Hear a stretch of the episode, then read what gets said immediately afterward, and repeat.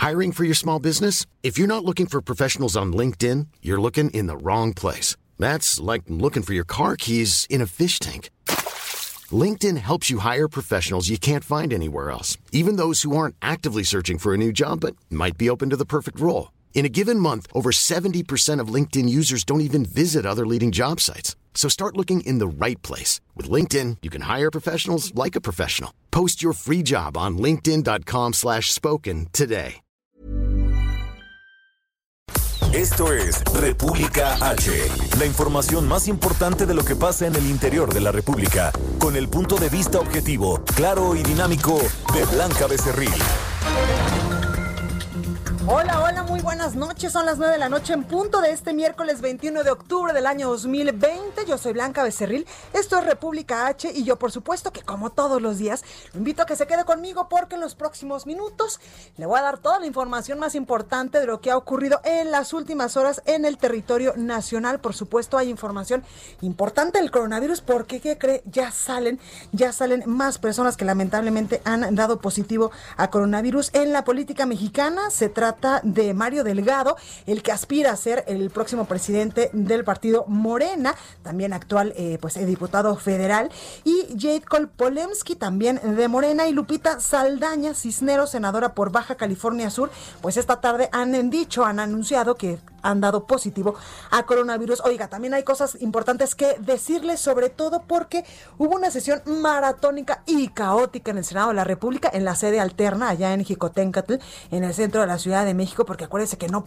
no pudieron sesionar allá en la sede eh, pues, eh, principal del Senado de la República en Reforma e Insurgentes por los plantones que se tenían eh, pues a las afueras del Senado de la República, sobre todo de personas que se oponían a la desaparición de 109 fideicomisos que pues lamentablemente para algunos tal como usted eh, pues eh, lo quiera ver y favorable para otros. Esta madrugada pues ya desaparecieron los 109 fideicomisos que era un tema que traían pendiente los senadores. Oiga, información importante de último momento. Sufrirán reducción de agua varias alcaldías, varias, eh, varios municipios en el Estado de México, sobre todo Iztapalapa, Nezahualcóyotl y Los Reyes La Paz. Esto debido a obras de mantenimiento de la Conagua en la planta de bombeo La Caldera que efectuará un paro de operaciones desde este jueves hasta la tarde del viernes. Así que ojo, ojo, sufrirán reducción de agua Iztapalapa, Nezahualcóyotl y Los Reyes La Paz. Estos municipios, pues hay que tener, eh, hay que estar pendiente y no gastar tanta agua durante estos días y por supuesto, eh, pues tengo que decirlo, acaparar un poquito para estos días que se viene de eh, posible sequía. Así que como usted puede ver hay información importante que darle, así que yo le invito a que se quede conmigo. Yo soy Blanca Becerril, esto es República H. ¿Y qué le parece si comenzamos ya y vamos a un resumen de noticias? En resumen, el presidente de México, Andrés Manuel López Obrador, agradeció tanto a la Cámara de Diputados como a los senadores por aprobar la ley para suprimir fideicomisos y aseguró que se iniciarán los trámites necesarios para hacer una auditoría financiera y administrativa a los fondos de dichos fideicomisos. Escuche. Quiero expresar mi agradecimiento a los legisladores, tanto a diputados como a senadores porque se aprobó la ley para suprimir estos fideicomisos que se manejaban sin transparencia, sin control y he ordenado que se inicien ya trámites para llevar a cabo una auditoría amplia. La directora del Consejo Nacional de Ciencia y Tecnología, Marielena Álvarez Embuilla, informó que tras hacer una detallada revisión se encontraron transferencias millonarias al sector privado vía al sector privado vía CONACID. Escuche. Lo que nos encontramos y está muy ligado al uso discrecional opaco es que se habían realizado de 2013 a 2018 transferencias millonarias al sector privado vía CONACIT. Se transfirieron un total de 41.624 millones de pesos transferidos directamente de CONACIT a empresas. El secretario de Seguridad Pública, Alfonso Durazo, presentó su último informe sobre incidencia delictiva durante la conferencia de prensa de esta mañana allá en Palacio Nacional, ya que pretende dejar su cargo en el gabinete federal a finales de este mes para buscar la candidatura al gobierno de Sonora. Al realizar el balance mensual, el funcionario presumió la existencia de un quiebre y contención de los homicidios dolosos. Escúchalo. Les digo a ustedes que renuncio al gabinete pero no al proyecto político que ha encabezado históricamente el presidente de la República. Mucho menos renuncio a respetar, reconocer su liderazgo eh, político, buscar la gubernatura del Estado.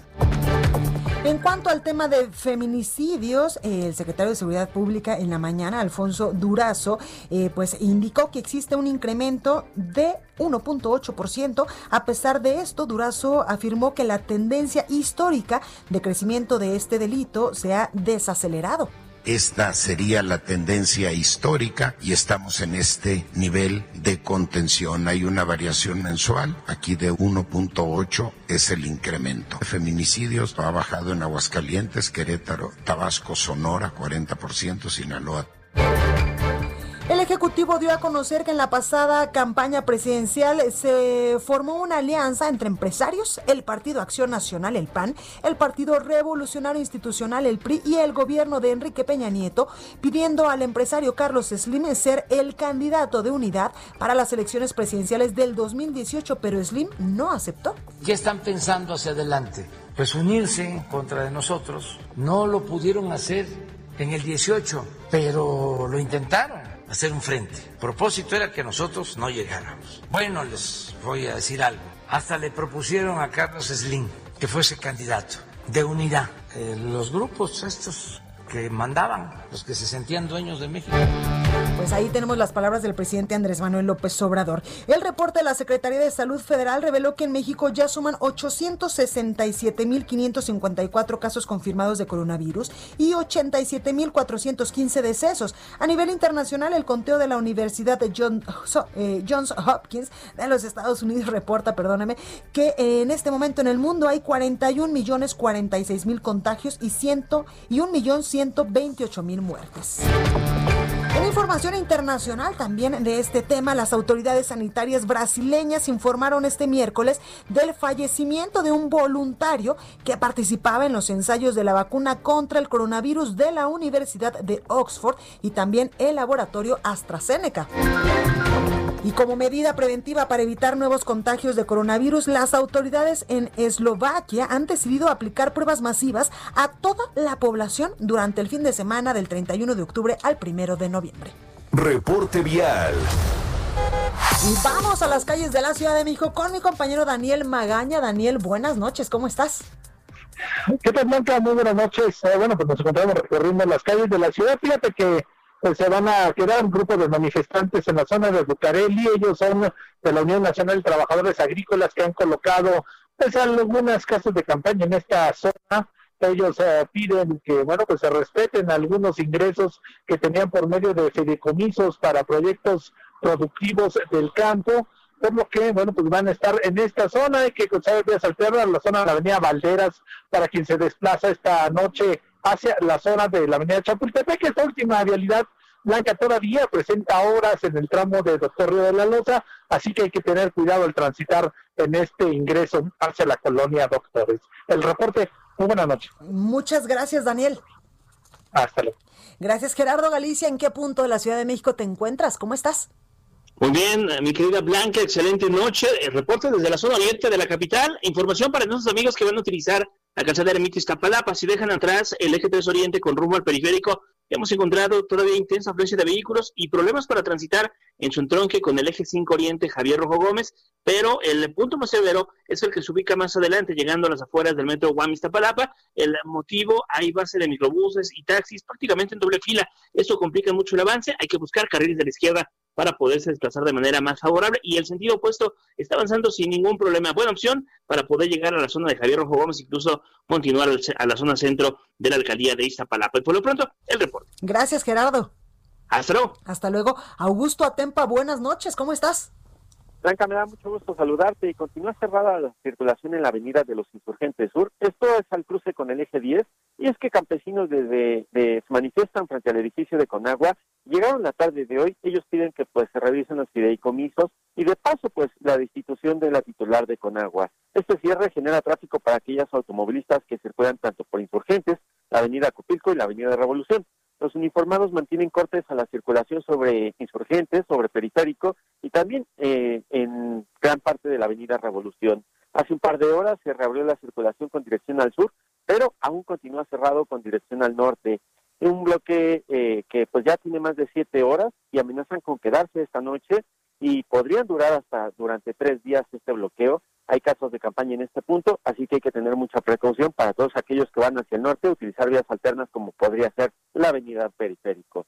Blanca, mi reporte. Muchas gracias, Augusto. Regresamos a ratito contigo. Claro, sí. La nota del día.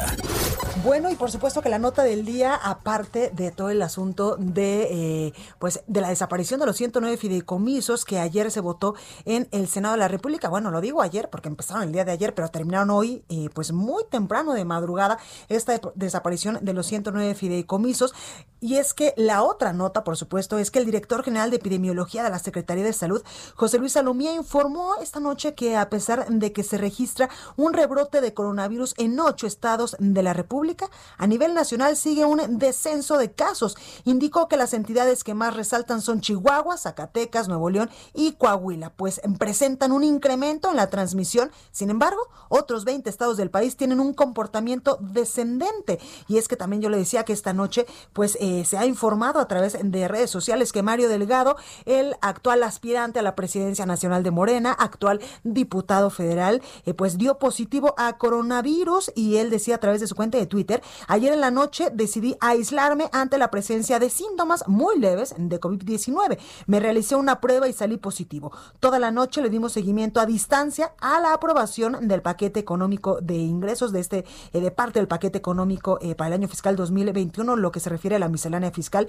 y a la ley de ingresos. Seguiremos trabajando y preparándonos para lo que viene. Otra otra persona también de Morena que dio positivo esta tarde noche fue Jade Kolpolemsky, quien eh, pues también decía a través de su cuenta de Twitter, me acaban de informar que di positivo a COVID-19. Me están realizando todos los estudios necesarios. Y Guadalupe Saldaña, senadora de Baja California Sur, también da positivo. Quiero informar que me acaban de entregar el resultado de la prueba COVID que me realicé ayer por la mañana y resulté positiva. Me encuentro bien y aislada. Seguiremos eh, pues eh, las recomendaciones médicas respectivas. Y hay que recordar que pues ayer los senadores estuvieron trabaje y trabaje desde la sede alterna ya en la calle de Jicotenca en el antiguo palacio de, eh, pues de, de, la Cámara de Senadores. Bueno, pero para hablar más al respecto, tengo en la línea telefónica al doctor Mauricio Rodríguez Álvarez. Él es profesor de la Facultad de Medicina de la UNAM y vocero de la Comisión de la UNAM para el COVID-19. Doctor, muy buenas noches, ¿cómo está?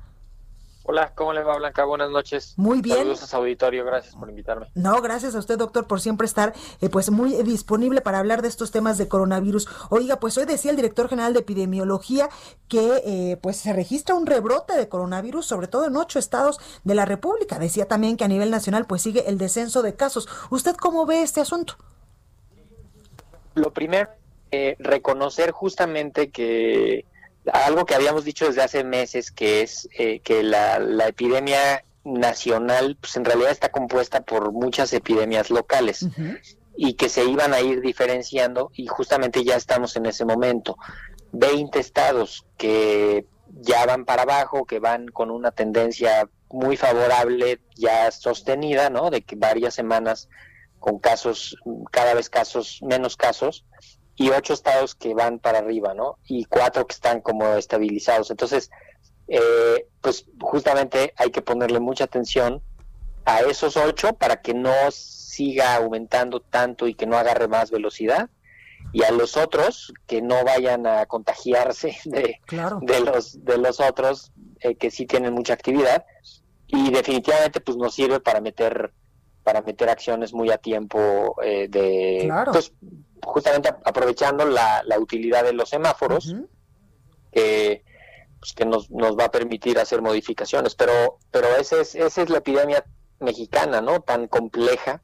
Claro. Este, imagínese decirle a, los de a los de Campeche, no, es que este, la epidemia está muy activa, pues ellos van a decir... ya estaban en, en verde. Ajá, o decirle a los de Ciudad Juárez, oigan, este, ya la epidemia va de salida, ¿no? Cuando ellos tienen filas de ambulancias afuera de sus hospitales, ¿no? Totalmente, y como usted dice, doctor, pues la importancia de estos semáforos epidemiológicos por regiones, por estados de la República, porque no es lo mismo, como usted dice, algunos estados donde usted ponía el ejemplo de Campeche, que hace ya, ya lleva más bien semanas en semáforo verde, que todavía están evidentemente con, con, con su sana distancia, con sus restricciones, y no es lo mismo, por ejemplo, la Ciudad de México, donde tenemos un montón de gente que lamentablemente pues ya no se puede quedar en sus casas. Sí, sí, y, y la definitivamente la epidemia se va a estacionar en, en los sitios más poblados. Claro. Entonces, también hay que estar muy pendientes de eso. Lo que, lo que estamos viendo ahorita seguramente es producto de las reaperturas, del desconfinamiento gradual que se fue haciendo. Eh, y pues sin duda hay que seguramente revisar cuáles son las situaciones de mayor riesgo para volver a cerrar y volver a controlar en el, en el Valle de México la, la epidemia, porque pues están todos los hospitales están registrando más ingresos este ya de manera sostenida no ya son casi van a ser dos semanas que diario hay ingresos hospitalarios y que pues eso había bajado en los en las semanas previas. Entonces eh, pues definitivamente lo importante es ver la epidemia local y, y, la evolución local. la guardia. Y seguirnos cuidando que, que lo mejor que podemos hacer es cubrebocas en el espacio público siempre eh, sana distancia, higiene de manos y, evitar juntarse, evitar salir a cosas que no sean necesarias. Ahorita ya vimos que no se puede. El ejemplo este de la boda en Mexicali me parece ah, muy ilustrativo. De las 700 personas que ahora 90 están eh, dando positivo. Pues ya van, ya van un mundo, ¿no? Y es, es perfectamente ilustra eso. La gente que está acudiendo al espacio público tiene riesgo de contagios y de, y de llevar la epidemia a sus Oiga, doctor, eh, ¿le parece a usted un revés, un, una señal de, de alarma, de alerta, esta, eh, esta información que se ha dado a conocer en las últimas horas, donde pues lamentablemente murió una persona ya en Brasil que estaba evidentemente pues participando en los ensayos de la vacuna contra el coronavirus? Sí, bueno, eh, no hay que perder de vista que en, en el contexto de un estudio clínico, cualquier cosa que le pase a cualquier participante se tiene que investigar y se tiene que analizar. Así le atropella un coche o se le atore un frijol en la, en la nariz, ¿no? Entonces, eh, parece ser que a esta persona, que no se ha terminado de confirmar si estaba en el grupo placebo, o sea, en el, no en el grupo de la vacuna experimental, sino en el otro grupo, y parece que le dio COVID y que tuvo complicaciones por COVID. Entonces, esperemos que el grupo independiente de análisis de la información del protocolo emita una comunicación claro. Eh, y pues a ver, a ver en función de eso qué es lo que va pasando. No es de extrañarse que pues que vayamos viendo detalles ya muy específicos de los estudios clínicos como nunca antes los habíamos visto, porque esto siempre se hacía pues digamos, en el contexto de la investigación clínica, sin, sin, tanta visibilidad. Exactamente. Pues ahí lo tenemos, doctor Mauricio Rodríguez Álvarez, profesor de la Facultad de Medicina de la UNAM y vocero de la comisión de esta Casa de Estudios para el Coronavirus. Muchas gracias por esta, por esta comunicación esta noche. No, Blanca, muchísimas gracias y saludos a su auditorio. Que pasen buena noche. Gracias. Y vamos hasta Guadalajara, Jalisco, con mi compañera Mayeli Mariscal, que ya tanto extraño porque el gobernador Enrique Alfaro dará nuevas estrategias ante la pandemia. Mi Mayeli, ¿cómo estás? Hola, ¿qué tal Blanca? Muy buenas noches, buenas noches a todo el auditorio. Pues eh, comentarte que respecto al coronavirus en Jalisco se ha comenzado a notar un aumento, sobre todo en la ocupación hospitalaria.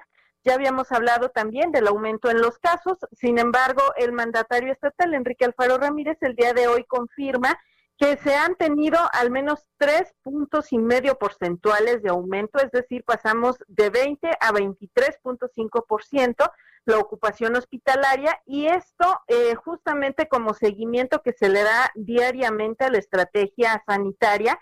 Se convoca justamente una reunión de trabajo con los integrantes de la mesa de salud para ajustar la estrategia, para revisar estos indicadores y sobre todo lo que tiene que ver con el botón de emergencia, aunque ya adelantó que no se trataría de regresar a un confinamiento total, sino que se establecerían horarios restringidos para actividades, principalmente las nocturnas, lo que tiene que ver con bares o restaurantes para evitar que la gente salga pues actividades recreativas, sobre todo los jóvenes quienes han tenido eh, mayor eh, número de contagios eh, según los indicadores y sobre todo que también los jóvenes están registrando ya positivos asintomáticos, lo cual pues también implica mayor cuidado porque pueden llegar a contagiar a otros miembros de su familia y comentar que, bueno, esto, eh, este indicador ha sido constante, el de ocupación hospitalaria ha sido constante durante cinco días consecutivos, este incremento,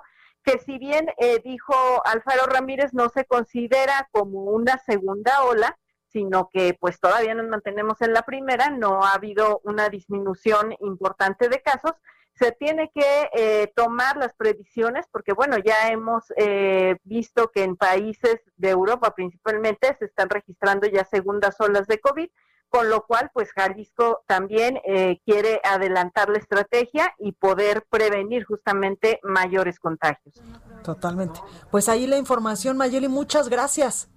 Hasta luego, muy buenas noches. Buenas noches. Y vámonos hasta Torreón, porque como ya lo decía hace unos momentitos el doctor Mauricio Rodríguez de la UNAM, una boda de 700 invitados que se celebró en una zona residencial de Torreón ha dejado hasta el momento un saldo de al menos 60 contagios de coronavirus. Esto de acuerdo con cifras estimadas por el gobierno estatal. Alejandro Montenegro nos tiene toda la información. Mi Alex, ¿cómo estás? ¿Qué tal? ¿Cómo estás, Blanca? Te saludo con mucho gusto desde Coahuila con esta información. El día de hoy sesionó en el municipio de Torreón el Comité eh, de Salud de la región Laguna y bueno, pues después de que se terminó este evento, el titular de la Secretaría del Trabajo de Coahuila, Román Cepeda González, quien, quien es el representante del gobierno del estado ante este subcomité que te comento, bueno, pues señaló que el pasado 10 de octubre se celebró una eh, boda multitudinaria masiva eh, con más de 700 invitados en una colonia, en una zona residencial que se llama Las Villas, que es una de las más exclusivas en el municipio de Torreón. Y bueno, pues de este evento no se dio aviso a las autoridades, entonces no, no existió ningún protocolo sanitario avalado por las autoridades y bueno, pues después de este evento, eh, hasta el momento, de acuerdo con las pruebas que ha realizado la Secretaría de Salud de Coahuila, pues por lo menos 90 personas han resultado contagiadas de COVID-19. Estas son cifras, eh, como te comento, preliminares, todavía pudieran eh, registrarse más casos en los próximos días, de acuerdo con lo que dijo Cepeda González. Hay que recordar que en Coahuila, en la mayor parte de los municipios ya están aprobados o ya se pueden realizar eventos sociales. Sin embargo, el límite máximo de personas que se, que se aceptan o que pueden eh, asistir a estos eventos es de 200 personas y en este caso se sobrepasó por mucho el límite eh, máximo permitido y bueno, pues por lo tanto eh, en esta situación pudiera haber alguna sanción en contra de los organizadores de esta de este evento. Y bueno, pues esto coincide con un eh, con un alza en los contagios en, el, en la región Laguna de, de, Coahuila. Tan solo el día de hoy, en el reporte diario que realiza la Secretaría de Salud, se registraron más de 80 casos en el municipio de Torreón. Por supuesto, los de la boda se han venido reportando ah, en los últimos días. Y además, eh, una situación que preocupa en la región Laguna es la, la capacidad hospitalaria, pues en hospitales públicos es de más del 64% la ocupación y en los privados ya están a punto de quedar saturados. Entonces, bueno, pues ahí hay un foco rojo que, que ya las autoridades están tratando de contener, Blanca. Pues ahí la información. Alex, gracias por esta comunicación. De nada, muy buenas noches, Blanca. Gracias. Y siguiendo con temas de coronavirus, en Nuevo León se usará la fuerza pública para restringir, restringir perdóname, movilidad ante rebrote de coronavirus. El secretario estatal de Salud, Manuel de la Oca Vasos, anunció que se endurecerán las medidas para evitar fiestas masivas como esta que le comentamos de Torreón y obligar a respetar las restricciones en negocios de entretenimiento que pues poco a poco ya fueron abriendo para eh, pues eh, comenzar esta reactivación económica con la nueva normalidad, al admitir que existe el riesgo de que se saturen los hospitales y se presente un panorama peor que el registrado durante el mes de julio y agosto, cuando hubo días con más de 800 contagios diarios y semanas con más de 50 defunciones al día en promedio, el secretario estatal de Nuevo León, Manuel de la Oca Vasos, anunció que con el apoyo de la fuerza pública se endurecerán las medidas para evitar fiestas masivas y obligar a respetar las restricciones de horarios. O cupo a los negocios del área del entretenimiento. Bueno, con esta información vamos al sacapuntas del día de hoy con mi compañera Itzel González. Esto es República H, yo soy Blanca Becerril, no se vaya que yo vuelvo con más. Saca puntas. Un ejercicio en un listado de comunicadores y medios incómodos fue la presentación de un estudio sobre columnas desfavorables a la cuarta transformación en la mañanera del pasado jueves. En reunión con directivos del Heraldo Media Group, el vocero presidencial Jesús Ramírez aclaró que el análisis lo ofreció una empresa, no se pagó por él y sirvió como indicador. Solo eso. Más que cantada está la adhesión del expriista Ivonne Ortega a Movimiento Ciudadano de Dante Delgado. Este miércoles, la Yucateca formalizó su ingreso a ese partido, donde dice, coincido con mujeres y hombres que vamos por una nueva forma de hacer política con el empoderamiento ciudadano. Dicen que será la operadora de alianzas rumbo a 2021. Continúa escuchando a Blanca Becerril con la información más importante de la República en República H. Regresamos. Estamos de regreso con la información más importante de la República en República H con Blanca Becerril, transmitiendo en Heraldo Radio en resumen. El director, guionista y crítico de cine Paul Leduc falleció a los 78 años. La noticia fue dada a conocer por la máxima casa de estudios, la UNAM. Hasta el momento se desconocen las causas del fallecimiento. La Cámara de Diputados aprobó esta mañana en lo general y en lo particular la miscelánea fiscal 2021. Sin embargo, Morena rechazó en el último momento la propuesta de eliminar el IVA en productos de higiene sanitaria femenina, tales como compresas, tampones, copas o cualquier otro producto destinado a la gestión menstrual. Feministas y defensoras de derechos humanos marcharon esta tarde en Chilpancingo Guerrero en protesta por el feminicidio de Ayeline Gutiérrez Marcelo, esta niña de 13 años, quien fue encontrada dentro de una barranca en el municipio de Tixla, allá en Guerrero, por supuesto. Las niñas no se tocan, se leían algunas de las pancartas que portaban las manifestantes. Y el carnaval de Mazatlán, programado para llevarse a cabo del 11 al 16 de febrero, podría no tener desfile debido a la pandemia, esta emergencia sanitaria por el coronavirus. Las autoridades están valorando que el tradicional desfile que se llevaba a cabo por el paseo costero, pues eh, pueda ser de manera virtual incluso. Reporte vial. Bueno, y vamos con mi compañero Daniel Magaña. Daniel, ahora, ¿dónde andas? ¿Qué tal? Ahora encontramos recorriendo ya la zona pues, del anillo periférico. Nos incorporamos la zona de hospitales de Tlalpan con un avance pues constante. En los carriles, sobre todo los carriles centrales avanzan con regularidad en dirección hacia la zona de Comanco, las personas que se incorporan hacia la calzada México, Xochimilco, únicamente los carriles laterales un poco antes de llegar a esta zona en Periférico Sur, hay un choque en los carriles de extrema izquierda, de los carriles centrales, únicamente pues a manejar con precaución quien avanza a la avenida de los Insurgentes Sur o bien del circuito Azteca. El reporte. Muy buenas noches. Muchísimas gracias, Daniel. Te escuchamos mañana. Hasta luego. Gracias. Gerardo Galicia, adelante.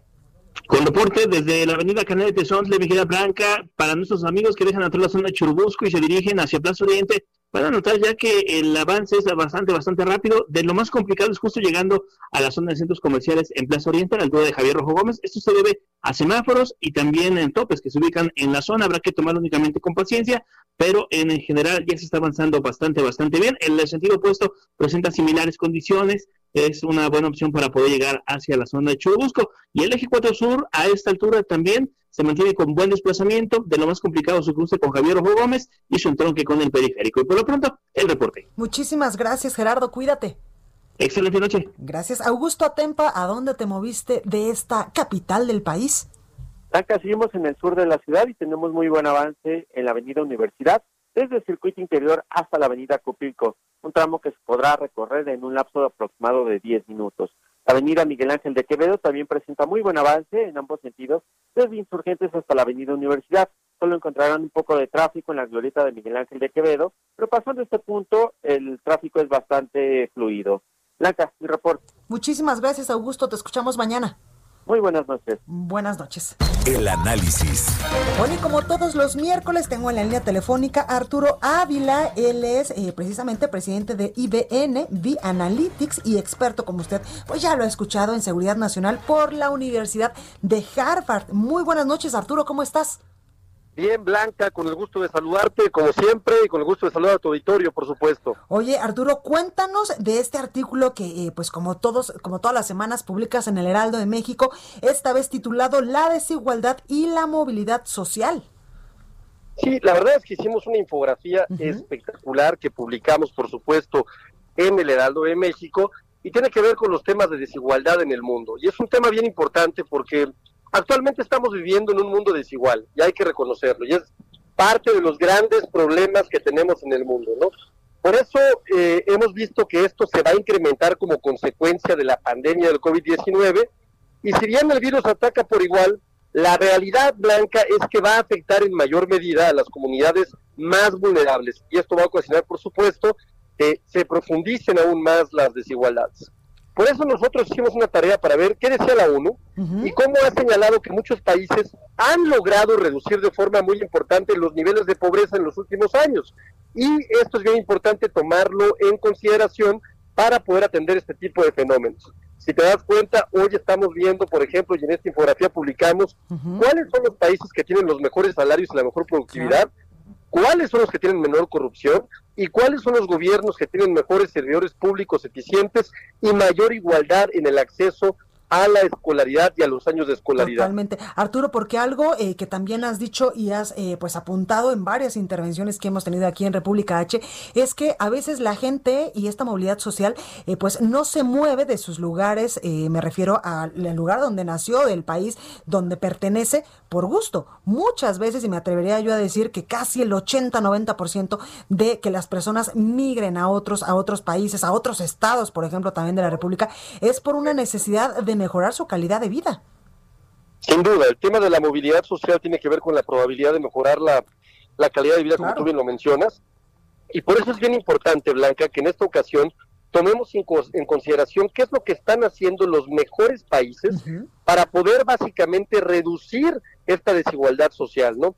Y encontramos, bueno, ejemplos muy importantes en esta infografía, por ejemplo, en Dinamarca, les toma muchas menos, menos generaciones para alcanzar el ingreso medio, lo mismo pasa en Suecia, en Finlandia y en Noruega, mientras que en otros países como Francia toma seis generaciones y en Brasil nueve. ¿Qué tiene que ver? Pues tiene que ver el modelo económico. Y la realidad es que los modelos progresistas, Blanca, están demostrando en el mundo que logran acercar más esta brecha de desigualdad en los lugares donde más problemas hay. Ejemplos, ¿no? Los mejores salarios están en Suiza, Singapur, Estados Unidos, Malasia y Alemania. La menor corrupción está en Dinamarca, Nueva Zelanda, Finlandia, Singapur y Noruega. El gobierno y los mejores servicios públicos eficientes está Singapur, Suiza, Finlandia, Noruega y Dinamarca. Y el acceso a la igualdad en escolaridad está en Alemania, Australia, Nueva Zelanda, Irlanda y Islandia.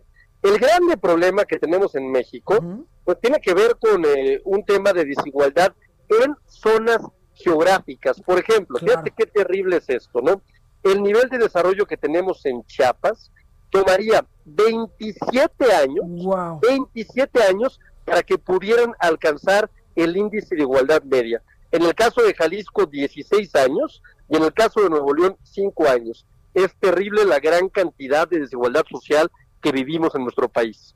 Totalmente, Arturo, y es que, eh, pues hay que decirlo, hay muchos estados en el país que sobre todo, pues se concentran en el sur del territorio nacional, donde la brecha y la desigualdad social cada vez lamentablemente se abre más, a pesar de que, pues hay muchos trabajos del gobierno federal, de los gobiernos municipales, de los gobiernos estatales, para tratar de mitigarlo, pero yo también me atrevería a decir que lamentablemente por esta emergencia sanitaria, donde pues estuvimos muchos meses en confinamiento, donde la gente todavía no puede regresar, eh, pues a sus actividades normales, a trabajar, que muchos despidos hubo durante esta emergencia sanitaria, esto me atrevería a decir que también va a aumentar la desigualdad social, sobre todo en el país y en muchos otros países del mundo. Así es, Blanca, y por eso es bien importante tomar en consideración qué es lo que se está haciendo en el mundo, cuáles son los países que han dado un ejemplo en términos de reducir la brecha de desigualdad social para que nuestro país, que ya de por sí es un país que tiene una enorme desigualdad social por estados de la República, logremos atender este fenómeno. Acuérdate que la desigualdad genera, por supuesto, violencia y genera, por supuesto, un eh, lamentable daño en el tejido social y es algo que tenemos que atender. Esta infografía está en el Heraldo de México, la encuentran en la parte del Heraldo de México en las publicaciones y nos ayuda a entender perfectamente bien cuáles son los caminos que tendríamos que atender los mexicanos para poder reducir esta brecha que lamentablemente en muchos casos es generacional, implica años para que la gente pueda alcanzar ingresos medios. Pues ahí lo tenemos Arturo Ávila, muchísimas gracias como todos los miércoles, te escuchamos la próxima semana. Blanca, te saludo con muchísimo afecto como siempre, nos vemos la próxima semana, un fuerte abrazo por supuesto. Igualmente Arturo, cuídate. Recorrido por el país. Bueno, y vamos a Tamaulipas con mi compañero Carlos Juárez porque, ¿qué cree? Decomisan 235 kilos de droga. Los policías encontraron 47 paquetes confeccionados con cinta canela que contenían hierba con las características de la marihuana. Carlos, cuéntanos. Hola, ¿qué tal? ¿Qué tal? Gusto saludarte aquí a tu auditorio. Aquí es el gobierno de Tamaulipas, a través de la Secretaría de Ciudad Pública, yo conocer que como resultado de las acciones implementadas en el municipio de Matamoros, la mañana de este miércoles 21 de octubre, personal de la Policía Estatal llevó a cabo el aseguramiento de aproximadamente 235 kilogramos de hierba con las características de la marihuana. Fue alrededor de las 10 de la mañana durante un recorrido de seguridad y vigilancia con una brecha ubicada en la parte posterior de la ciudad industrial, en las márgenes del río Bravo, donde los elementos estatales detectaron un claro entre los montes, algunos paquetes cubiertos entre las ramas. Fueron descubiertos 47 de estos confeccionados con cinta canela, que contenía hierba con características de la marihuana. El enervante asegurado fue puesto a disposición de la agencia del Ministerio Público de la Fiscalía General de la República Blanquita. Muchísimas gracias, Carlos.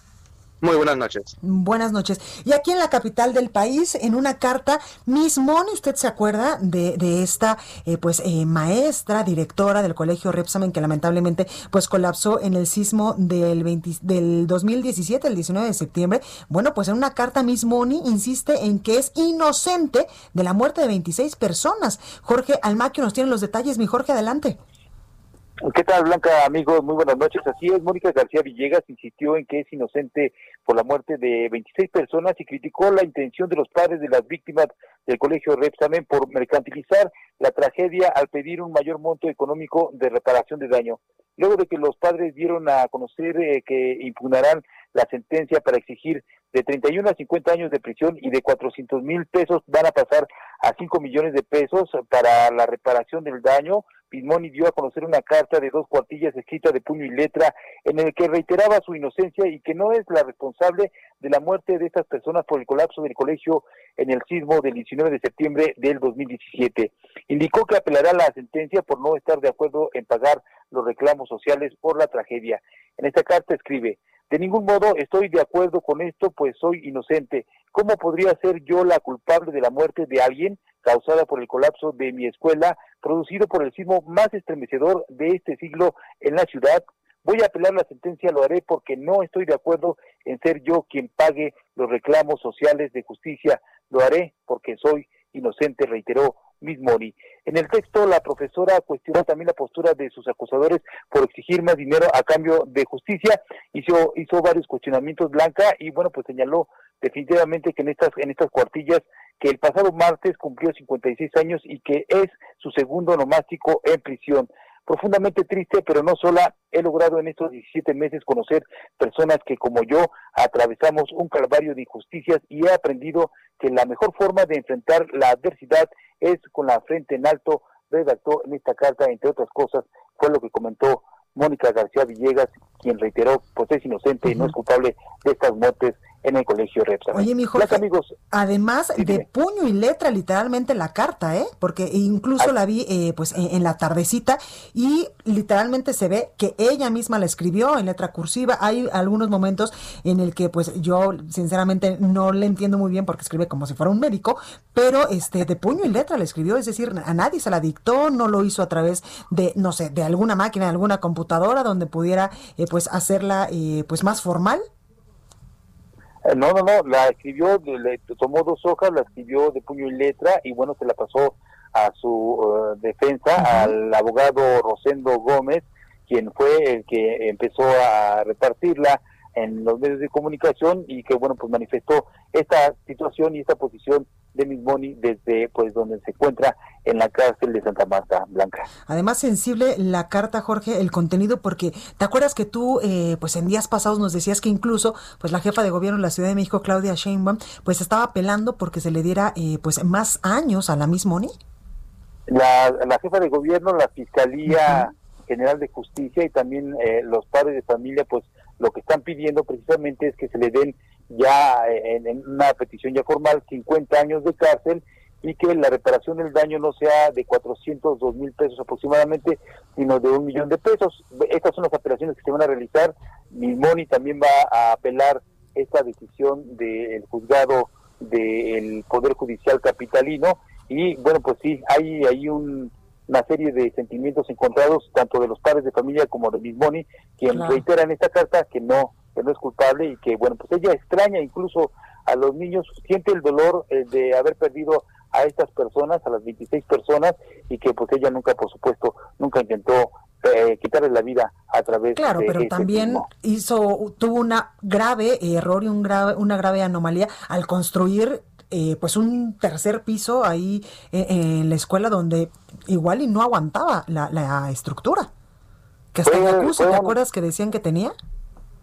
Jacuzzi y el piso era de mármol, el mármol es muy pesado. Claro. Entonces, eh, violó muchas normas de construcción con esta petición, porque ella ella lo pidió, o sea, eso sí es cierto, ella pidió estos cambios, jacuzzi, el piso de mármol y, y construir este tercer piso, y bueno, pues eh, lo que manifestaban precisamente las autoridades en días pasados es que, bueno, se violaron diversas normas de construcción y ese fue uno de los castigos que se está dando a Mismoni Blanca. Pues lamentablemente hay las consecuencias de no hacer las cosas bien y apegadas a, la ley, que como tú decías, violó varios, varios eh, puntos de la ley de construcción. Muchísimas gracias, mi Jorge. Un abrazo, buenas noches. Buenas noches. Entrevista.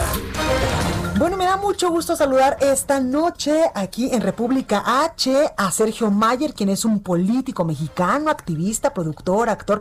Es multifacético que estrena programa, pues ya aquí en el Aldo de México. Sergio, ¿cómo estás? Querida Blanca, qué gusto saludarte.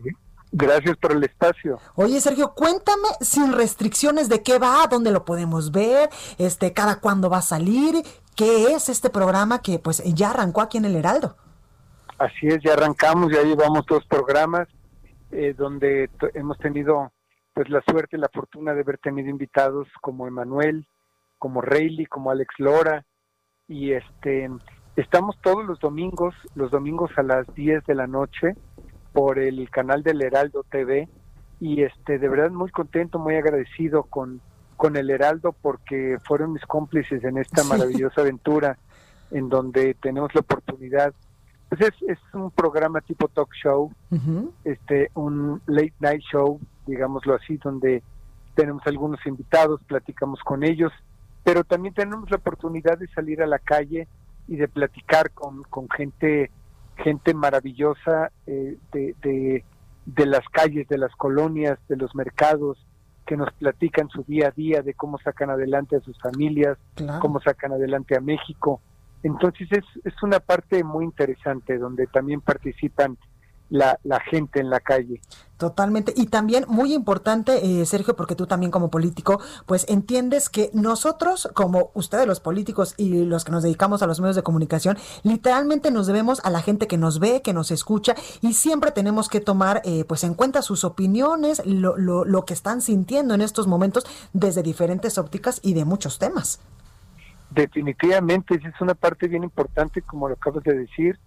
Si no, si no le das eh, por un parte, eh, por una parte a los ciudadanos, que es como político, pues evidentemente el acercamiento con los ciudadanos, pero eh, también como actor, pues tienes tienes fans y ustedes como tienen seguidores también a través de sus programas y tienes que estarle dando seguimiento al punto de vista, la opinión de, la, de, los, de los ciudadanos, de la gente, de quien te escucha, porque pues es para ellos el, el, programa y es para ellos el trabajo que se está haciendo y de la misma forma tiene que ser la política también. La política tiene que ser para servir a la gente, no para servirse de ella. Y ese es un, un tema importante y que pues ahí vamos, hemos seguido trabajando. Por cierto, fue tu informe hace poquito, ¿no? había, te ofrezco una disculpa porque íbamos a, iba yo a estar eh, físicamente hoy contigo, nada más que eh, el día de, de ayer entramos a la sesión y a las 9 de la mañana y, y terminamos hoy a las 12 del día. Tuvimos 26 horas, 27 horas de sesión eh, para sacar la miscelánea fiscal. Y este fue un día muy largo, muy complicado desde ayer. Totalmente, Sergio. Además, eh, acaba de ser hace tres, cuatro días tu segundo informe legislativo también, ¿no? Sí, hice, eh, de hecho, estoy haciendo en Magdalena Contreras, hice mi, el segundo informe y el próximo sábado lo voy a hacer en Álvaro Obregón, porque es mi distrito Álvaro Obregón y Contreras. Agradecerle a toda esa gente hermosa, linda, que me dio la oportunidad de representarlos y poder hacer ese informe legislativo, eh, acercarnos con ellos. Y por cierto, el, el mismo sábado termino mi informe y me, me voy hacia el Heraldo TV a, a, grabar eh, también otro, otro programa con voy a tener de invitado a Alex Intec. Wow. Y también, y también estará conmigo en otro programa Astrid Haddad y el embajador Christopher Landau. No, bueno, y ahorita tienes un montón de tela que cortar con el embajador. Imagínate nada más los temas y este, entonces que haya aceptado también eh, venir al programa porque como tú sabes los protocolos, sí, claro. este, la diplomacia, pues muchas veces no permite eh, o no te da pie a que se puedan hacer ciertas cosas y vamos a tener la fortuna de tener y platicar con el embajador. Pero además tú ya te sabes esos esos temas, mi Sergio, porque siendo político, actor y también eh, pues productor, empresario, activista, pues ya sabes más o menos eh, pues el arte de la diplomacia, dirían eh, los maestros de la facultad, donde sabes exactamente pues cómo preguntar y qué preguntar, por ejemplo, a una persona como el embajador de Estados Unidos en México. No, imagínate, eh, te puedo eh, platicar que he tenido toda la semana comunicación con la gente de la embajada y comunicación con gente de Washington para para ver los temas, para ver los horarios, ver los accesos, este, porque sí, no es nada fácil. No me imaginé que, que, tuviera tanta tanto protocolo, lo cual pues sí tiene su tiene su, razón de ser. Pero pero sí el tener la oportunidad de platicar con él eh, más de la parte diplomática, sino de la parte como ser humano. Porque, Totalmente. Pues prácticamente es un es un gran ser humano y que ha, ha, ganado el corazón de los mexicanos desde que llegó a México. Oye, pues muchas sorpresas en Sin Restricciones y eso que apenas llevas dos programas, Sergio. Apenas dos, pero fíjate que eh, hicimos un, un convenio donde vamos a hacer 10 programas solamente de aquí a diciembre. Ok. 10 programas donde vamos a tener así invitados muy especiales y este porque a partir de, enero pues cambian mucho las cosas y vamos a ver qué tal eh, qué es lo que sigue después de eso pero fue pues un convenio entre ambas partes con el Heraldo TV y con este con conmigo de poder hacer esto antes de, que empiecen también las eh, las nuevas eh, las campañas. hay, que hacer las campañas claro. para el para el 2021 entonces eh, ahí vamos y la vamos a pasar muy bien, la hemos pasado increíble y me siento muy halagado de haber tenido, imagínate a Emanuel en el primer programa como padrino, este físicamente estuvo estuvo ahí, platicamos, cantó un poco y recibimos una llamada también de Alex Lora donde platicó con nosotros este para felicitarnos del programa. Y así eh, invitados especiales como Rayleigh Barba también la semana pasada, el domingo pasado. Fue fue un programa muy emotivo, muy bonito y también musicalmente hablando muy completo. Totalmente. Entonces, pues esa es, esa es la idea. Y de verdad felicitar al Heraldo TV porque se dieron la oportunidad de, de cambiar un poquito el porque son pues 100% noticieros. Claro.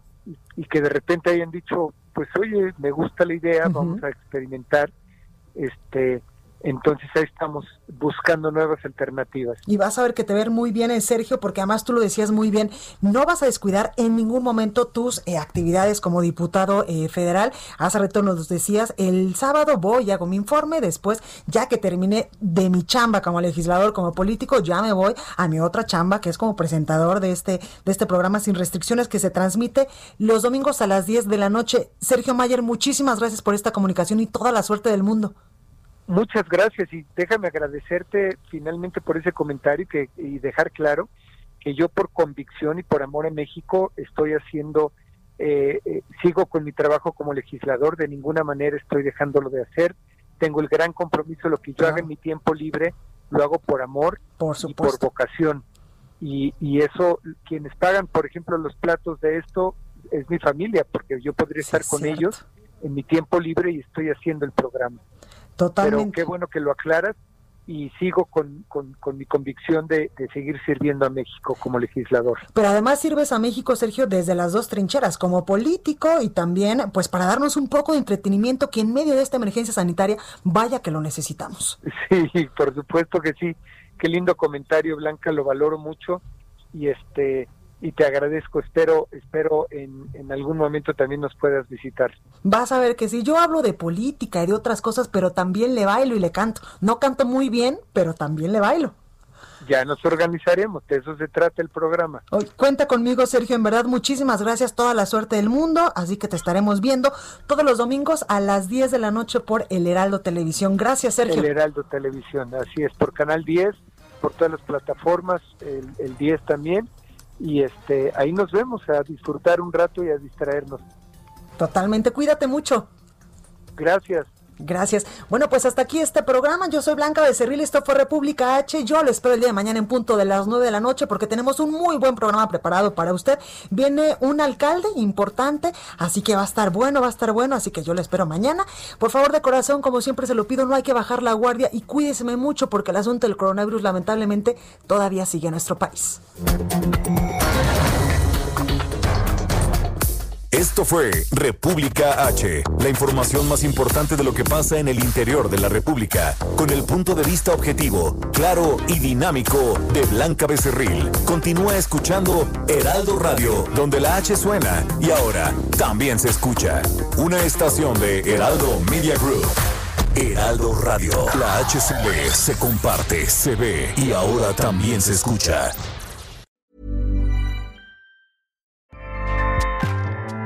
ACAST powers the world's best podcasts. Here's a show that we recommend. The Real Housewives is a guilty pleasure for most, but if you're looking to not feel guilty about that pleasure, tune in to Everything Iconic with me, Danny Pellegrino, where I break down all the messy moments and behind the scenes antics of Bravo's popular franchise. And on Everything Iconic, I also interview celebrity guests like Kelly Ripa, Kiki Palmer, Drew Barrymore, Cameron Diaz, and more about their guilty pleasures, their past work, and so much more. So if you're pop culture obsessed and find yourself watching way too much reality TV like me, tune in to Everything Iconic with Danny Pellegrino wherever you listen to podcasts. ACAST helps creators launch, grow, and monetize their podcasts everywhere. ACAST.com.